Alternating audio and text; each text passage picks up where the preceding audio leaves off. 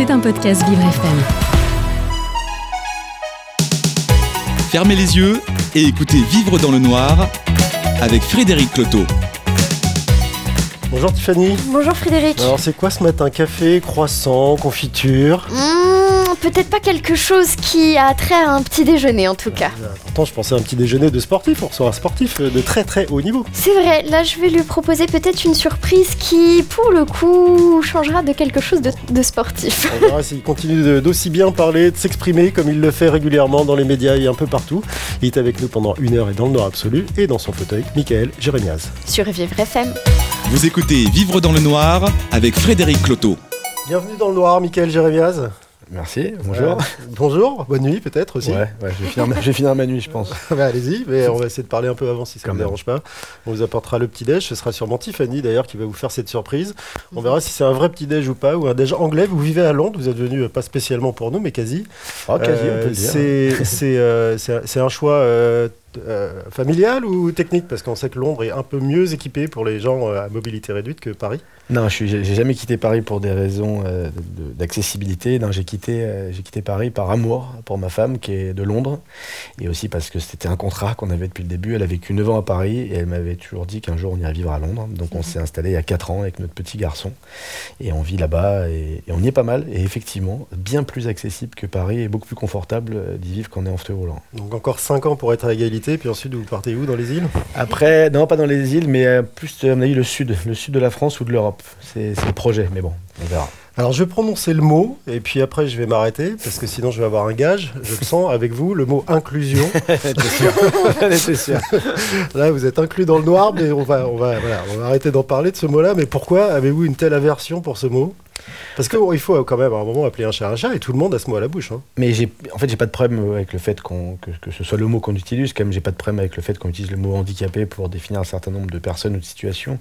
C'est qu'en fait, moi, ce qui me fatigue, c'est euh, ce phénomène de mode hein, qui commence à durer hein, depuis plusieurs années. C'est, euh, de, de- penser en permanence politique inclusive, société inclusive, entreprise inclusive, école inclusive. En fait, il y a un problème pour moi de fond, c'est le fait qu'on s'attaque pas euh, aux origines du mal. Et, et- et en fait, qui, qui dit inclusion dit exclusion. Et j'aimerais vraiment euh, qu'on arrive un jour, euh, et en même temps, euh, voilà, je vis, je vis pas dans un monde de bisounours, mais qu'on arrive un jour à, à- à s'attaquer vraiment frontalement aux origines du problème et qu'on n'ait plus jamais à se poser la question de est-ce qu'on peut avoir un collègue handicapé, un mari handicapé, un papa handicapé, un pote handicapé, que tout ça devienne finalement très, très banal. Et, Ou et gay, ou lesbienne, ou parce qu'on peut aller beaucoup plus loin aussi dans l'inclusion de l'ensemble des Mais différences. évidemment, est-ce qui est valable pour notre minorité, quoi, celle à laquelle j'appartiens, c'est valable pour toute la diversité de notre société. Et notre combat d'ailleurs, euh, c'est le même que plein d'autres minorités avant nous et que d'autres minorités après nous. Euh, C'est un combat universel et, et voilà. Et donc oui, le mot inclusion, moi, en soi, me fait chier parce qu'on a que ça à la bouche. Arr- Arrêtons de penser inclusion et luttons contre l'exclusion. Ça, c'est fait, on l'a prononcé 15 fois maintenant, on n'en parle plus. Les, les- dit. les Je ori- pars vite, tu vois, sur l'inclusion. les, origi- les origines du mal, Michael Jérémia, c'est- quoi exactement? C'est uniquement l'éducation, vous en parlez souvent? Pas uniquement, mais je pense qu'essentiellement l'éducation. Moi, je, je, je crois, d'ailleurs, personne ne l'a prouvé scientifiquement, mais on ne n'est pas raciste, on ne n'est pas homophobe, on ne n'est pas euh, handicapophobe. Euh, donc, à un moment, si on apprend à vivre ensemble depuis le plus jeune âge, j'ai tendance à croire que pour la majorité d'entre nous, ça devrait fonctionner. Donc, euh, oui, il y a un travail à faire euh, au niveau de l'éducation nationale, mais pas que, euh, aussi nos médias, nos, nos entreprises, nos associations, et finalement chaque individu d'arriver à un moment à se poser la question de comment on voudrait être considéré si on n'était pas euh, dans, la, dans la norme telle que la norme est définie aujourd'hui. Mais justement, est-ce qu'il ne faut pas aussi à un moment penser à refaire euh, complètement euh, le monde, puisque les médias s'abrient, c'est des paillettes et il faut être parfait, ou quasi. Il y a un peu plus de handicap en ce moment, et encore 0,7% l'an dernier, ça fait pas beaucoup quand même sur Ah, bah, l'ensemble ça- des chaînes de ça télé. bouge pas, non. Euh, les entreprises, on le voit, elles sont sous pression, il y a des chiffres à faire, et clairement, quand il y a deux CV qui arrivent avec euh, un manager de, de- de- de vente, oula, je vais faire tomber mon verre, ouais, première, fois. il fallait que ça, il fallait- que ça arrive. Surveille. Quand un manager qui a une grosse pression sur les chiffres à la fin du trimestre se retrouve avec deux CV, un valide et un euh, non valide ou différent, et il va pas s'embêter avec euh, un cas qui, euh, qui, qui va lui poser plus de problèmes, en tout cas dans son imaginaire. Comment on peut changer ça? Il faut changer toutes les règles du jeu en fait. Bah, c'est ce qu'on essaie de faire. C'est-à-dire qu'à un moment, quand on veut faire ça depuis le plus jeune âge, c'est juste d'expliquer que tout ça n'est le fruit quand même essentiellement de fantasmes. Encore en entreprise, on pense qu'accueillir un collègue en situation de handicap, ça veut dire adapter le poste, ça veut dire transformer tout, ça veut dire former l'école. Non, en réalité, la plupart du temps, ça demande rien, si ce n'est un tout petit peu du, de, bienveillance et d'ouverture d'esprit. Et donc, euh, donc, euh, donc oui, aujourd'hui, c'est un vrai problème. Il y a énormément de fantasmes sur ce que sont les personnes handicapées, sur ce qu'elles sont capables ou incapables de faire, sur la réalité de leur quotidien. Et puis, la réalité, c'est qu'on est une minorité extrêmement diverse. Il y a autant de personnes handicapées que de pathologies et que de handicap, quasiment. Et donc, à un moment, bah, ouais, ça demande aussi un travail, un travail pédagogique et, pas mal de bon sens et, d'humanité que je trouve qu'on perd. Je sais pas, j'ai pas 70 balais, donc je peux pas dire comment c'était il y a 70 ans, mais, j'ai 40 ans et, j'ai l'impression quand même que les, modes de relation évoluent pas si bien que ça. En tout cas, en France, c'est ce que moi je ressens. Et c'est euh, ces mêmes entreprises qui, euh, ou d'ailleurs on entend ça aussi dans, les ministères ou partout, euh, qui disent que le handicap est une force, qui n'arrivent pas à le traduire concrètement. Vous savez comment traduire ça? Mais même ça, ça veut rien dire. Le handicap est une force. pas forcément. Non, mais pas forcément.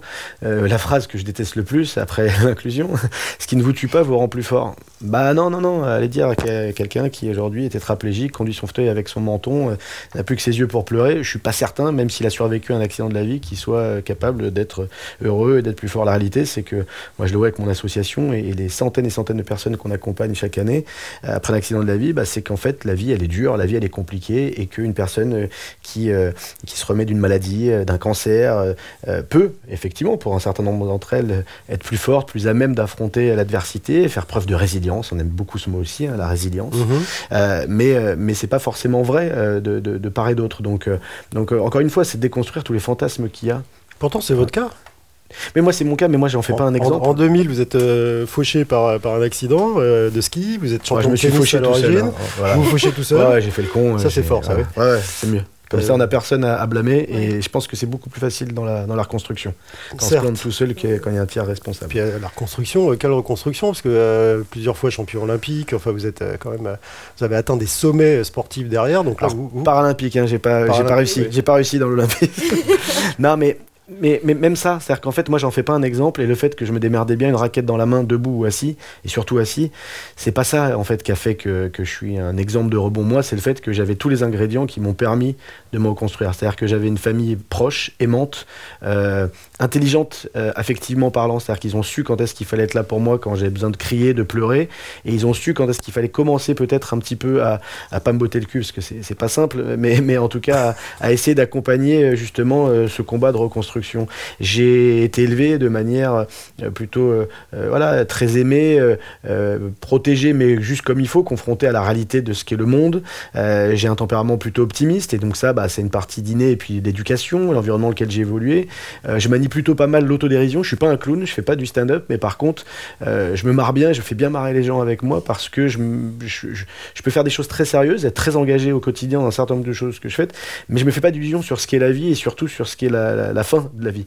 Et donc, euh, je suis là pour un certain nombre d'années, comme vous toutes et vous tous, et, je compte bien en profiter. Et donc, euh, en permanence, c'est ce que l'accident m'a appris, c'est d'être capable très très rapidement, quand ça va pas, de prendre du recul très vite sur la situation pour, relativiser, parce que on n'a qu'une putain de vie et, euh, et, et, ça vaut pas vraiment la peine de, de, voilà, de, se faire du mal face à la situation. Mais, mais mon exemple n'est pas un exemple. Moi, je dis pas aux gens yes you can parce que je l'ai fait, quoi. Non, mais c'est aussi quand même quelque part un bon exemple pour les gens qui se martyrisent avec un, petit rien du tout. Euh, ouais, mais non, mais même ça, même ça. Vous savez, moi, euh, je me prends. Il n'y a pas de petit rien pour vous. Mais non, il n'y a pas de petit rien. D'accord. Moi, je relativise par rapport à ces petits riens euh, parce que, bah, parce que j'ai vécu des choses plus graves. Mais la réalité, c'est que le petit rien, vous savez, il y a des gamins qui se foutent en l'air parce qu'il y a une photo d'eux un peu embarrassante qui, qui tourne mmh. sur Facebook. C'est rien, a priori, euh, juste un, petit problème d'image à l'école par rapport à être euh, paralysé toute sa vie. Mais en fait, si. En fait, si. Et en fait, le degré de souffrance, il est extrêmement personnel. Euh, donc, non, moi, je veux surtout pas me poser en exemple. Et à l'inverse, je suis très fier, moi, de mon parcours de vie et de ce que j'ai pu faire. Mais je sais que c'est le fruit de plein de choses dont une partie je, que, je, n'ai pas maîtrisé et que j'ai pas forcéement mérité. Et qui n'est pas euh, uniquement lié à votre handicap ou à l'accident. Non, bien sûr que non, parce que c'est pas. C'est votre tempérament. Et c'est pas, ouais, c'est pas que ce qui nous définit. On va voir si vous vous marrez, euh, Michael, euh, avec euh, la surprise de Tiffany, parce je que sais pas. C'est l'heure. je vous dirai ça bientôt. Vous allez voir qu'elle elle fait des trucs bizarres parfois au petit-déj. Ah. J'avoue. Alors, je, je, je, vous avoue, euh, Michael, euh, quand j'ai vu votre nom de famille, je me suis dit, ah, même s'il est né à Paris, c'est un compatriote. Je suis d'origine polonaise. Ça arrive à des gens très bien. Eh oui Jérémias, hmm, je me suis dit, doit y avoir un peu de, d'origine polonaise là-dedans. Ah, je crains pire. Vous n'êtes pas le premier d'ailleurs à être venu euh, dans le noir avec nous et du coup, à chaque fois, j'ai proposé un petit produit Ah, euh, de notre. Parce que c'est pas, parce que c'est pas ce qu'ils font de mieux, les Polonais. J'en veux encore à ma grand-mère et Oh, mon arrière-grand-mère paternelle. mais- Oh, il y a de très bonnes choses, ça dépend d'où vous venez. Oui. Mais en tout cas, là, j'ai eu envie de vous proposer un produit que moi, j'apprécie Ah. tout particulièrement. J'espère que vous avez bon goût. Et Alors- ce produit, Alors, on va, on va vous laisser le, le découvrir. Eh Essayez oui. de le trouver déjà dans le noir. On se retrouve tout de suite sur Vivre FM, toujours dans le noir absolu, avec la surprise de Tiffany et Michael Jérémias. Vous écoutez Vivre dans le noir avec Frédéric Cloteau. Allons-y pour la dégustation du merveilleux petit déjeuner polonais euh, présenté Alors, par, euh, par Tiffany. petit Alors, déjeuner, si à- on prend à ça au petit déjeuner, c'est- c'est c'est peut-être compliqué. Ah, mais c'est- pas grave, ça va le faire. Je Mais- vous en ai proposé aussi à vous, Vous euh, Frédéric. Vous, vous m'auriez mis un shot de vodka. Bon, ok. Eh ben, voilà. ça va être exactement ça. Ah, Alors. ah, le voici, Ah, ce petit Alors, shot. Vous êtes vraiment polonais, euh, Michael? Non, moi je suis français, mais Bah oui. Jérémias, c'est polonais, c'est Jérémias. En fait, moi, Ouais. mes origines, du côté de mon père, ce sont des origines juives, euh, juives euh, ashkénazes, euh, du côté de la Pologne et de la Russie, donc de Mhm. mes grands-parents et arrière-grands-parents. Et du côté de ma mère, c'est des origines euh, juives séfarades, euh, d'Alger, ma mère est née en Algérie, et d'Espagne, du côté de ma grand-mère. Voilà, beau voilà, le, mélange. voilà le Ouais, mix. sacré mélange. Donc, je sais pas si on aura le mélange Oh dans bah le oui, ça sent bon, oh là là, ah, bah Ah. d'accord. comme ça, on se connaît à peine, vous me faites boire. Euh, Écoutez, pour les c'est comme ça café. avec moi. Quelqu'un trinque avec moi, je suis tout seul. Ah bah oui, oui on, on peut s'amuser à trinquer. Viens, je suis par ici, tu me vois voilà. Euh, voilà. Ouais. Voilà. Moi aussi, je me suis pris un verre. Ah, D'habitude, je prends pas avec, je suis là, euh, avec je suis là, les... à hauteur. On va se trouver. Ouais. Bon, bah, on y va. 1, 2, 3. ah vous, vous y allez comme ça. Moi, je le déguste, ce petit vodka, verre. Oh. Ah, qu'est-ce qui se passe ici? Ah bah, moi qui suis quand même un petit peu euh, polonais et alcoolique, un shot de vodka me fait pas cet effet, c'est beaucoup plus doux. Ah, c'est beaucoup plus doux. Ça reste de la vodka, mais, elle est un peu spéciale. Elle est pas coupée. Non, mais euh, Si vous allez un jour en Pologne, vous verrez Je que euh, le rayon vodka est très très grand. Oui. Et qu'on n'a pas juste une vodka pure, simple, blanche. Il y en a beaucoup qui sont aromatisées. C'est Hyper- ça. C'est hyper sucré. Hein. Ouais, Celle que vous avez ici, elle est bien sucrée. Alors, ma question c'est à quel goût Et la pomme, c'est pas bête comme idée. Pour vous aider à trouver euh, suis en train de justement lécher le- mon verre. le- pour vous dire la vérité, je lèche le verre. Je vous passe que une c'était petite, très bon. euh, une petite verrine Ah. avec justement quelque chose à goûter Alors. qui devrait vous aider euh, à retrouver ce que vous avez Ah, dans si- votre petite Si vodka. j'avais su, Je vous la j'aurais passe évité l'English Merci. breakfast de l'Euro- de l'Eurostar ce matin. Alors. Et du coup, Ah, oui. euh, ok. ça vous parle Ouais, ouais, ouais. Qu'est-ce que je vous ai mis là dans la verrine pas à trouver, moi. Une petite C'est déjà là. dans la, cu- dans la cuillère, Ah. euh, Frédéric. Ok. Cette petite Ouh. compote. Ah, je, je- ah, je- je connais ce fruit. Gelé. Vous Ouais. êtes pas loin. Quand vous m'aviez parlé de la pomme, vous étiez pas loin. ouais, non, mais je, je, je vois, je connais ce goût-là. Ah, Moi, c'est sans doute ma vodka préférée. Voilà. Vous aviez peur de choses qui seraient pas bonnes. Moi, je C'est très bon. J'ai proposé même léché le quelque verre. Et là, bon. je Eh, vous voyez, ça c'est. Je, je suis contente. Alors, c'est quoi? Parce que je, je me. C'est quoi la première lettre? Dites-nous la première lettre. Un C. Du coin Exactement. C'est ça, mais c'est ouais, c'est super Donc, bon. je vous ai mis de la gelée de coin là dans la petite verrine. Alors, faudra et me dire où est-ce que je peux trouver euh, la, vers- la, la taille adulte pour, en, pour en ramener chez moi ce soir. C'est vraiment très bon. Elle Ouais, est très très appréciable. Elle est quand même à 32 degrés. Ouais, mais c'est est pas- 32, c'est bien. voilà, 32, c'est bien, bien, pour l'apéro bon du, du midi, là. Exactement. Petit, Voilà. petit déj polonais, Ah ouais. Déj polonais. Ah, je suis bien là. C'est Ah. Ça m'a nettoyé la saucisse et le bacon. Voilà, exactement. C'est très bon pour eux. On parlait, on, parlait, digérer. on parlait tout à l'heure de reconstruction, de votre reconstruction. Ouais. Euh, vous avez fêté le mois dernier votre euh, 27e anniversaire. 23e. 23e anniversaire de, de, comment, de votre accident. Ouais. Pour la première fois, vous avez dit que vos parents y, y ont participé. Qu'est-ce qui s'est passé? Il a été où le déclic? Parce que 23 ans à se, à se quoi? Se lamenter ou Ah non, à non, non, refuser non. de voir ou comment non, non, ni l'un ni l'autre. Non, non. Moi, j'ai mon accident le 7 février 2000. Mon père, lui, est né le 6 février. La veille de mon accident, on faisait la fête euh, avec mes parents, mes frères, euh, oncles et tantes. À la vodka. À la vodka, et on fumait avec des petits joints, hein, pas se mentir. Et le lendemain, et ce qui n'avait évidemment rien à voir, j'ai fait le con à ski et je me suis planté. Et donc, chaque année, pour mes parents et mon père, bah, le 6 février, c'est une date anniversaire qu'on fête, hein, et, et- et bien, mais le lendemain, ça rappelle quand même peut-être un, si ce n'est le pire jour de leur existence, le pire souvenir en tout cas de leur existence. Pas tant de la mienne, parce que moi, j'ai pas de souvenir de cette journée-là. J'ai 4 jours de blackout. Mais pour mes proches, pour les aimants, comme j'aime à les appeler, ça a été euh, le jour sûrement le, plus difficile. Et donc, je l'ai fêté pendant 22 ans, soit à distance avec mes frères, soit euh, en présentiel, parce que, euh, c'est-à-dire quand, quand j'étais pas à l'autre bout du monde. Et, et, on faisait la fête, c'est-à-dire qu'on sortait, on allait en boîte, on allait dans des bars, le jour de cet anniversaire-là, pour célébrer la vie, tout simplement. Pas pour désacraliser quoi que ce soit, juste parce qu'en fait, on aime la vie et que cette journée, elle doit pas. Il n'y a pas de sens qu'elle reste quelque chose de euh, quelque chose de négatif. C'est-à-dire qu'en fait, ce qui en est ressorti, c'est une vie extrêmement épanouie, heureuse, très riche, euh, riche de partage, euh, d'émotions, d'amour. Et mes parents l'ont jamais voulu le fêter, même si on s'appelait ces jours-là comme ça pour parler de, de, tout et de rien. Et en fait, cette année, j'étais à Paris le 7 et je leur ai dit, je leur ai dit, bah, je passe, euh, si je peux venir voir. Il me fait, bah, viens, on se fait un petit resto. Et fait vodka, joint, à nouveau. Ah bah, j'ai arrêté, arrêté, les joints, mon père, euh, pas de, mais, ma mère aussi. non, non, on a, on a bien bu. On a bu du très bon vin. On s'est fait un super resto euh, tous les trois et, et c'était très sympa. Et je leur ai dit en rigolant, je fais, vous a fallu 23 ans pour qu'on se retrouve ce jour-là et qu'on célèbre la vie. pas, on n'a pas célébré mon anniversaire, j'ai pas soufflé de bougie, mais, mais que ça devienne finalement une date presque un peu banale. c'est partie de notre vie. Quoi. Célébrer la vie, vous allez bientôt le faire aussi, pour vous, avec un enfant qui, qui va bientôt arriver avec votre femme Caroline, c'est ça? C'est ça, ouais, un deuxième petit euh, et, donc ça prouve quand même qu'on peut être handicapé, en fauteuil roulant, mobilité réduite, appelez ça comme vous voulez, et euh, sexué, parce que c'est aussi un thème qui vous énerve. C'est qu'on a l'impression que les, personnes handicapées euh, n'ont pas d'envie, n'ont pas de sexualité, en fait, si.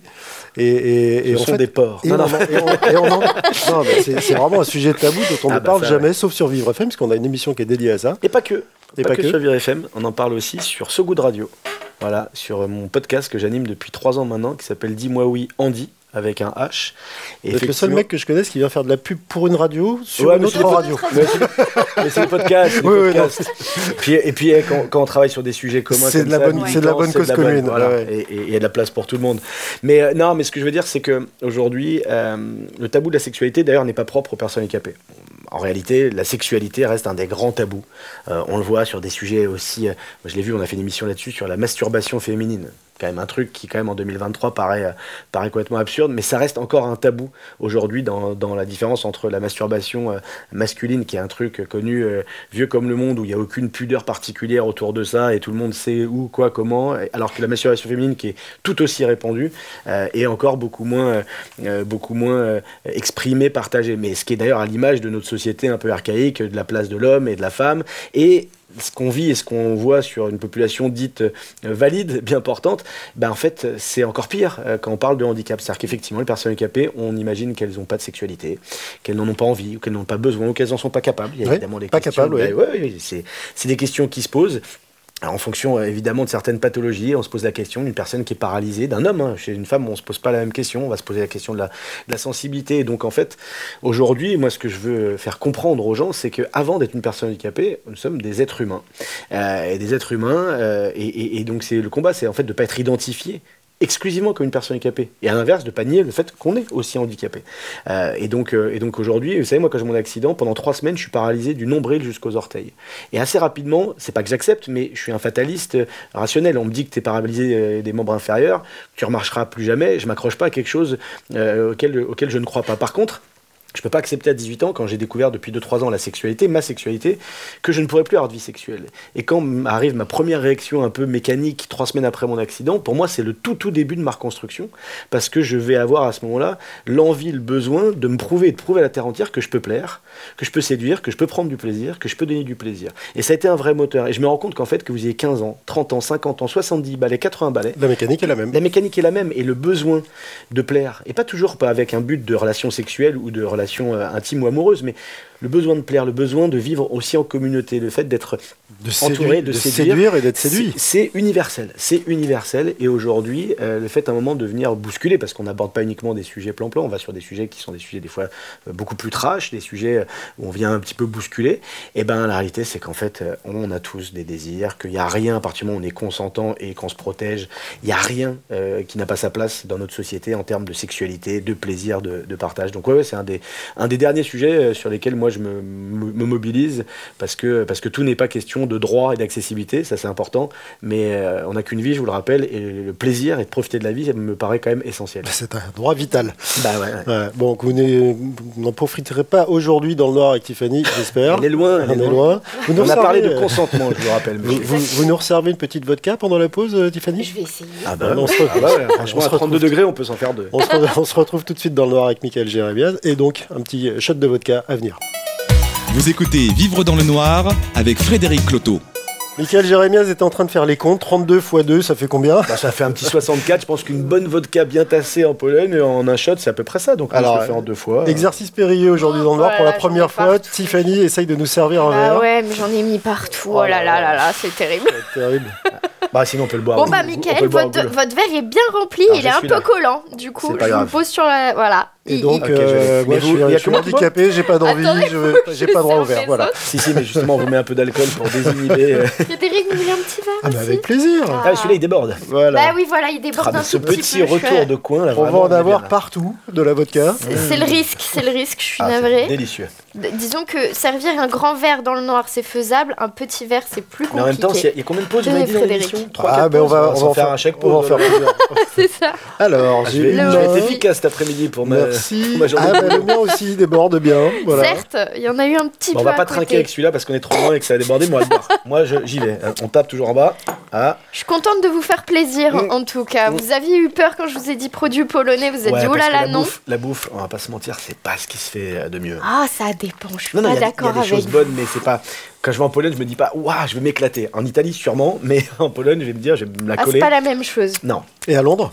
Et à Londres, ah. il y a du choix. en, réalité, à Londres, c'est comme euh, aux États-Unis. Si vous euh, prenez le temps et que vous avez un peu les moyens, vous mangez très bien. Si vous allez en bas de chez vous, bah oui, vous mangez moins bien. Quoi. Donc ça. En termes de, on parlait d'accessibilité de Londres ou de Paris. L'accessibilité de Paris, elle n'est pas encore gagnée, ah notamment en vue de Paris 2024, des JO. Vous, vous êtes parti, vous faites partie de, ceux qui organisent ou qui contribuent en tout cas à l'organisation de ces JO. Est-ce que là aussi, il n'y a pas un vrai coup de gueule à pousser pour accélérer certains mouvements, sachant que tout ne sera pas prêt hein? Non, tout ne sera pas prêt. Euh, aujourd'hui, euh, moi, mon combat, bah, je fais partie de la commission des athlètes et j'ai une mission de conseil un peu transverse auprès du comité d'organisation des Jeux Olympiques et Paralympiques, donc pas exclusivement sur le paralympisme, hein, c'est vraiment sur le projet global. Et euh, aujourd'hui, moi, mon engagement de départ, c'est de me dire que les Jeux, ils doivent être utiles. En réalité, à titre très très personnel, je m'en fous qu'un événement sportif va faire kiffer les gens pendant deux fois 15 jours. il y en a d'autres, il est génial, je sais que ça va être des jeux ouf, les gens vont s'éclater. Mais moi, je veux que, comme en Angleterre, comme après les Jeux de Londres, on puisse mesurer 5, 10, 20 ans plus tard, à quel point ça a accéléré. Quand on voit le résultat que ça a donné à Albertville, je ne sais pas si vous êtes passé par cette ville euh, récemment. Bah, J'étais au ski la semaine dernière. pas génial. Non, non, non, mais par contre, quand on va à Londres et quand on voit à Londres, euh, on voit qu'il y a eu en tout cas un certain nombre de choses dans l'amélioration euh, de l'accès aux infrastructures à la société. Et puis pourquoi on traîne autant à Paris? On sait qu'on a les jeux depuis longtemps. Pourquoi c'est pas déjà mis en, en place depuis longtemps Question, ils sont tous au troquet en train de boire de la vodka encore ou? Non, j'aimerais bien parce que c'est dans ces moments-là où on prend des bonnes décisions. Non, pour moi, c'est un problème de, de, problème de courage politique, c'est un problème de, de, sens des priorités, euh, c'est un problème aussi euh, pour moi de, lucidité sur la réalité de ce qu'on décrit aujourd'hui. La question de l'accessibilité universelle, c'est pas un problème propre aux personnes à mobilité réduite, c'est propre à la société, c'est propre à une société vieillissante. C'est euh, un outil qui servira à tout le monde.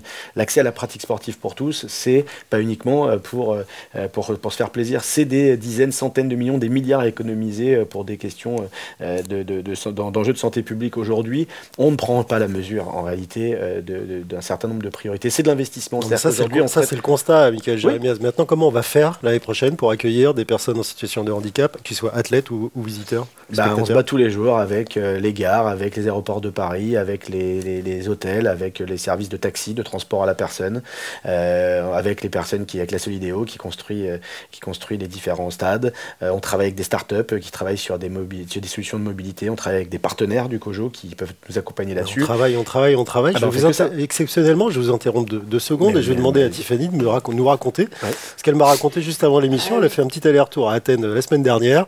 Si vous pouvez la, faire, décrire de manière courte euh, ce que vous avez vécu, c'est quand même extraordinaire. À Paris, hein, à Orly. Hein. C'est ça, à l'aéroport d'Orly. J'ai fait une demande d'assistance étant donné que je suis en situation de handicap visuel. Mm. Euh, et en fait, bah, ça a été plus compliqué pour moi de trouver l'assistance dans l'aéroport que de, au final de trouver mon avion. Euh, L'ironie, c'est que le desk d'enregistrement lui dit bah, maintenant vous pouvez aller euh, chercher le desk d'assistance. C'est ça, sans accompagnement moindre, c'est bah, allez-y. Bah oui, mais si je viens demander de l'aide, c'est pour qu'on m'aide. Comment on fait dans ces cas-là, Michael Jérémias? Comment ça réagit au niveau de Tony Estanguet, de toute l'équipe Est-ce que ça, aussi sont, sont, furieux de ce manque d'avancée? Évidemment qu'ils sont. Parce que là, c'est un micro-cas, mais il va y en avoir des milliers. Mais moi, ça fait 23 ans que je suis furieux. vous me parlez d'Orly. Orly-Roissy, ce sont mes deux pires ennemis. Mais quand je dis mes ennemis, c'est pas les individus, c'est un système. De pas comprendre qu'on a conçu des aéroports faits en dépit du bon sens. Donc une fois qu'on a fait ce constat et qu'on n'a pas décidé de tout casser et de tout faire de, euh, manière adaptée, ben on se donne les moyens, on fait preuve de bon sens, on est beaucoup plus exigeant sur les gens avec qui on travaille, avec qui on sous-traite, énormément de sous-traitance. La question de, de l'assistance, à chaque fois, que j'arrive dans ces aéroports, je n'ai pas la garantie que mon fauteuil va arriver à la sortie de l'avion. Mais qu'est-ce que vous voulez que le comité d'organisation des Jeux fasse par rapport à ça? C'est un problème politique plus global. Il faut que le gouvernement, il faut que le président, il faut que la première ministre, il faut que le ministre des Transports, à un moment, impose, impose une façon de faire, et indépendamment des jeux, les jeux pour nous c'est juste un outil. Mais on a imposé avec une loi en 2005, et pour le coup, aussi bien que moi cette loi. Bah non, on n'y est pas, on n'y est pas, et que dès qu'on peut la, la, décaler, l'amender, la repousser, l'adapter, on le fait. Euh, donc c'est bien ce que je dis, pour moi c'est un problème de courage politique. Pour, pour moi, ce qui risque de se passer, en réalité. Ce qui risque de se passer, ce qui a été le cas aux États-Unis dans les années 70, c'est en fait des mouvements qui vont se radicaliser. Quand je dis radicaliser, je ne suis pas en train de, de, menacer qui que ce soit, mais c'est qu'à un moment, non, non, mais ça existe déjà. Oui. Euh, d'avoir en fait des, des, mouvements, des mouvements, on est quand même une minorité euh, pas dégueu. On, fait, on est 12 millions de personnes et à peu près 9 millions d'aidants. Donc c'est pas mal, hein, un peu plus de 20 millions de personnes, faut pas nous chauffer. Hein. On en, termes d'électeurs, c'est pas mal aussi. Non mais d'électeurs, ouais, mais bon ça en général ils s'en foutent et puis on, voit bien que c'est... Non, non, je parle vraiment en termes de, de, de, de pouvoir, de pouvoir, en termes de lobbying, en termes de pression. Le jour où nous on refuse d'accepter justement cette soumission et qu'on n'est pas des citoyens par entière, qu'on est la minorité la plus discriminée depuis trois ans selon le rapporteur des droits, qu'on n'a pas accès de la même manière à l'éducation, au logement, à la santé, à la culture, au sport, à l'emploi. Euh, Aujourd'hui, on se branlouille encore du fait que ça, ça, avance un petit. Mais ah, de quoi on parle? Aujourd'hui, on ne recrute pas de personnes handicapées, pas parce qu'elles sont incompétentes, mais parce qu'en en fait, on a peur, on ne sait pas faire.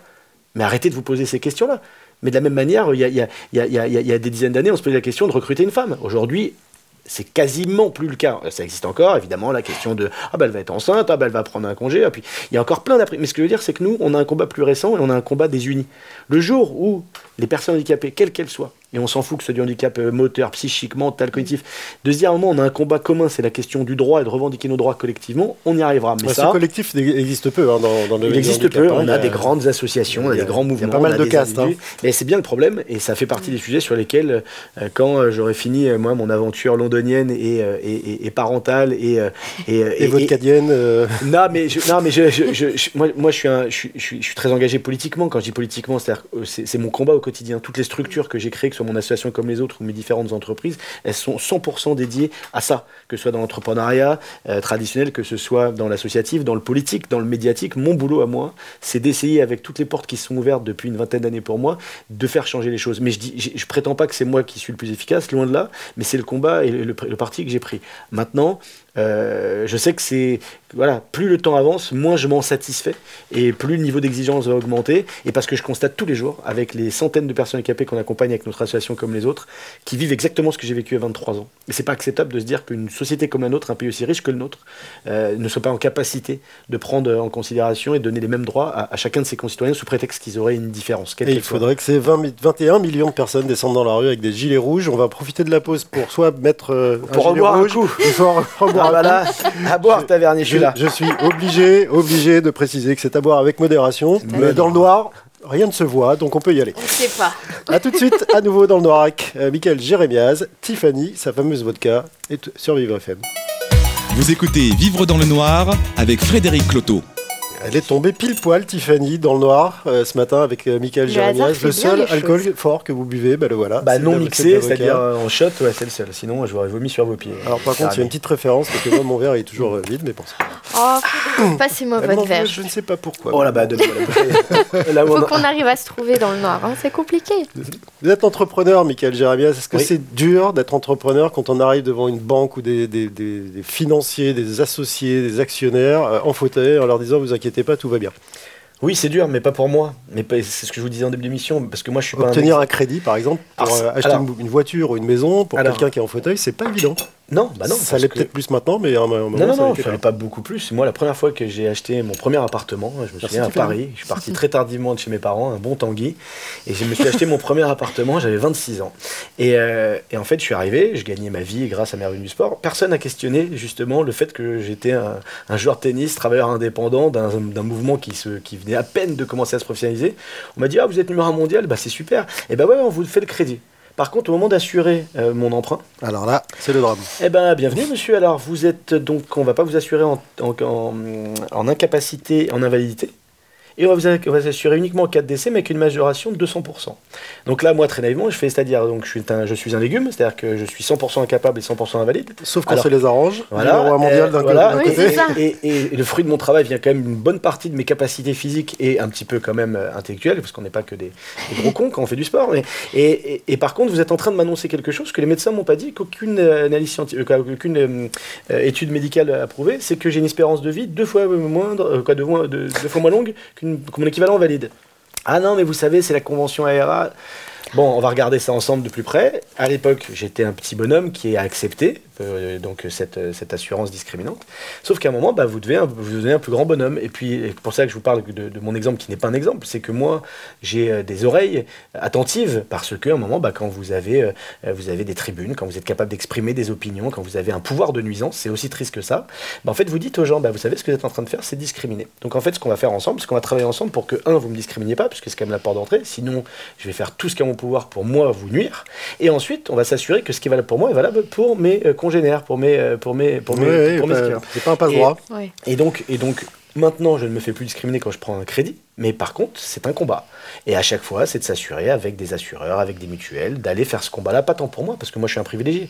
Moi, parce que mes interlocuteurs, ce ne sont pas juste le conseiller euh, de, la banque ou, de l'assurance, ça va être le, être le patron de l'entreprise, parce que j'y accès, parce que c'est des fois des boîtes avec lesquelles je travaille.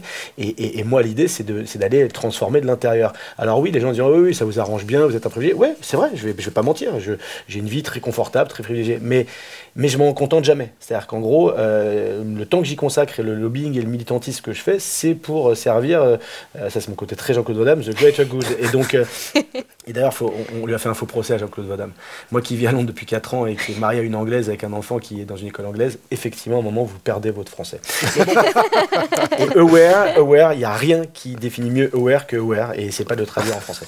Mais, mais, mais, mais voilà, et donc pour le coup, oui, c'est compliqué. Moi, ça n'est pas compliqué, je trouve toujours des solutions, je trouve toujours le bon interlocuteur, je sais à qui mettre la Mais pression. pour d'autres, c'est la galère. Mais, mais en fait, c'est une des nombreuses galères. Et Quand si, et personne si, capable, vous et êtes si ces produits, justement, qu'ils soient financiers ou autres, Ouais. étaient aussi en partie fabriqués par des gens qui ressemblent à la société et qui utilisent aussi ces produits, ce serait peut-être pas mal. Mais On, on en revient ouais. au mal à la racine, en fait. On est bien d'accord, le jour où euh, ce ne sont pas des cabinets de conseil, des cabinets d'architectes avec des, des hommes caucasiens d'une cinquantaine d'années, mais avec un peu plus de diversité dans la manière dont on, va, euh, dont on va construire un certain nombre de logements, dans la manière dont on va penser la société, le jour où on choisit pour nous-mêmes, parce que c'est bien ça le problème. Moi, quand j'ai mon accident, ce sont des bien portants, valides, qui me disent ça c'est fini pour toi, ça tu pourras pas, ça ce sera compliqué.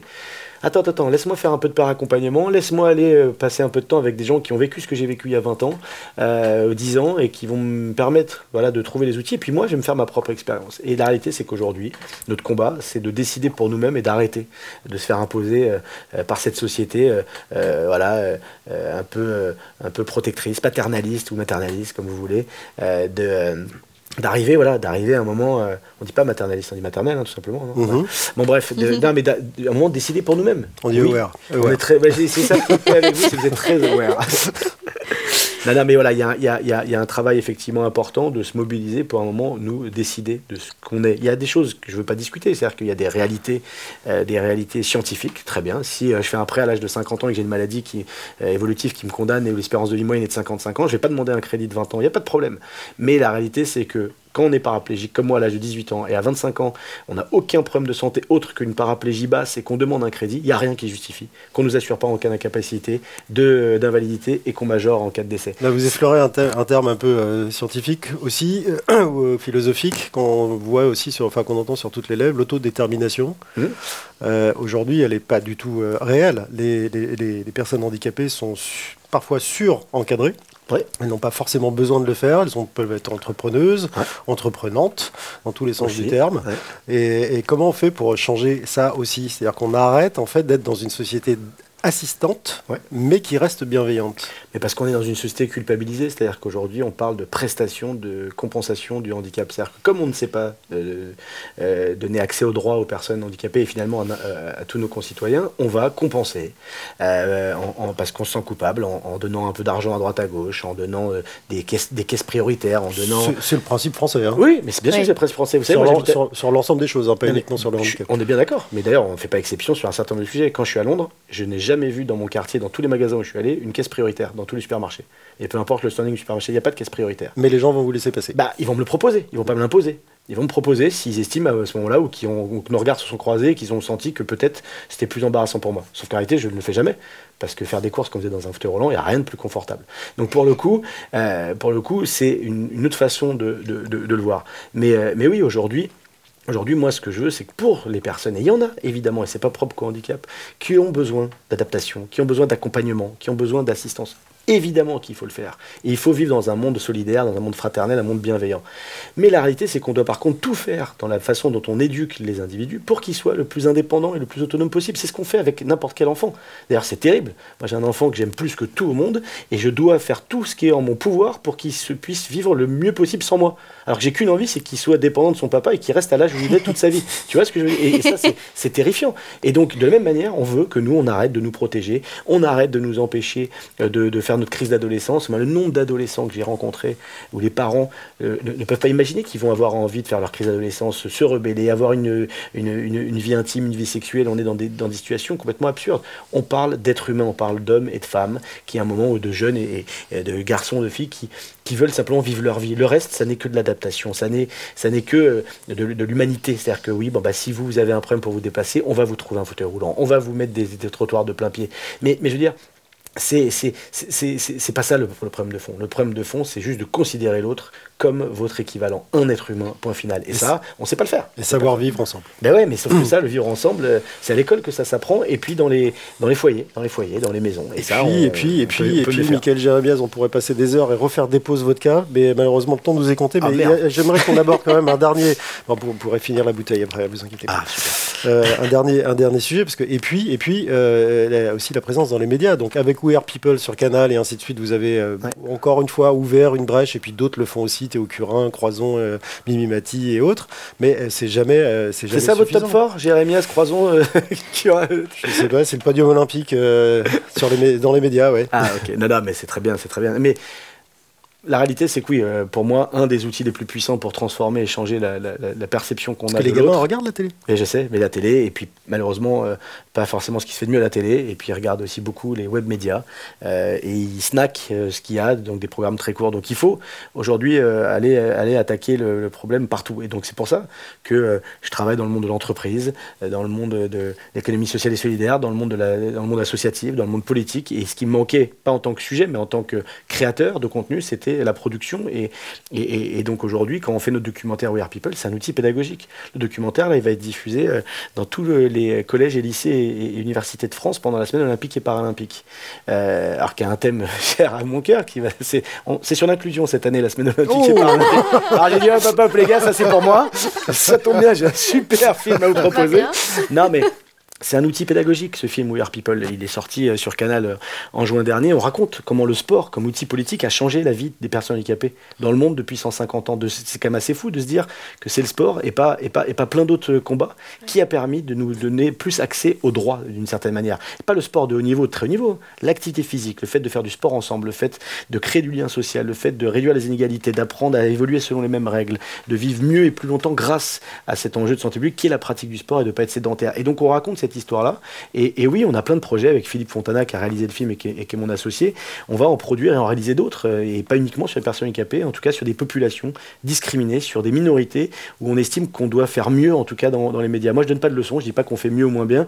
En tout cas, on a une expérience et une expertise qui fait que quand on y va, on fait un gros, gros travail pour s'assurer que ce soit le plus utile possible. Et moi, c'est ce que je fais avec mes différentes boîtes. Je m'éclate, mais avec toujours ce souci d'utilité euh, sociale. Après, faut pas se branlouiller. Euh, c'est pas tout seul qu'on refait le monde. Je prétends pas que qu'à mon niveau, je vais changer l'humanité. Mais en tout cas, j'y prends ma part. J'y suis, j'en suis très fier. Et, plus on sera nombreux à le faire, peu importe à, quelle échelle, et eh ben euh, voilà, mieux, mieux la, société se portera. Et vous étiez lumineux dans le noir, Michael Javier. je vous remercie beaucoup d'avoir fait ce détour euh, dans ce studio. Merci à vous, Tiffany, pour ce petit déj ah, café. encore, encore, encore, encore, encore. On va faire une deuxième émission dans le noir avec euh, Michael. Ah, bah, je ne bouge plus maintenant. Cette fois-ci, ça va durer deux heures. On est reparti. Voilà. Alors, merci beaucoup à vous. Et puis nous, on se retrouve, Tiffany, la semaine prochaine avec un, ou une nouvelle invitée, toujours dans le noir. Euh, S'il reste de la vodka, vous en ramènerez encore. Hein. Non, non, je ramène la bouteille. ah, C'était un podcast Vivre FM. Si vous avez apprécié ce programme, n'hésitez pas à vous abonner.